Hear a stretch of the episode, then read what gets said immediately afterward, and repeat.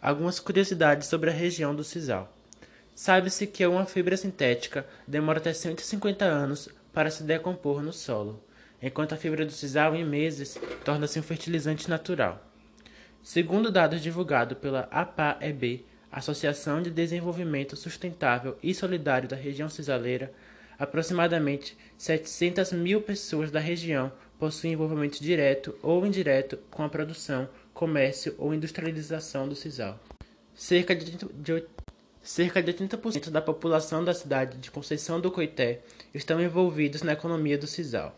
O maior evento cultural da região é a Festa da Quixabeira, que reúne as principais manifestações culturais num grande evento.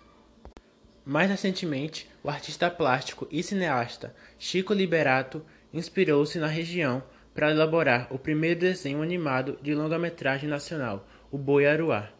O trabalho foi premiado internacionalmente e tem como participantes agricultores humildes de Monte Santo, que emprestaram sua voz a alguns personagens. Glauber Rocha é um exemplo importante que buscou na região características para o filme Deus e o Diabo na Terra do Sol, considerado um dos mais importantes trabalhos do cineasta.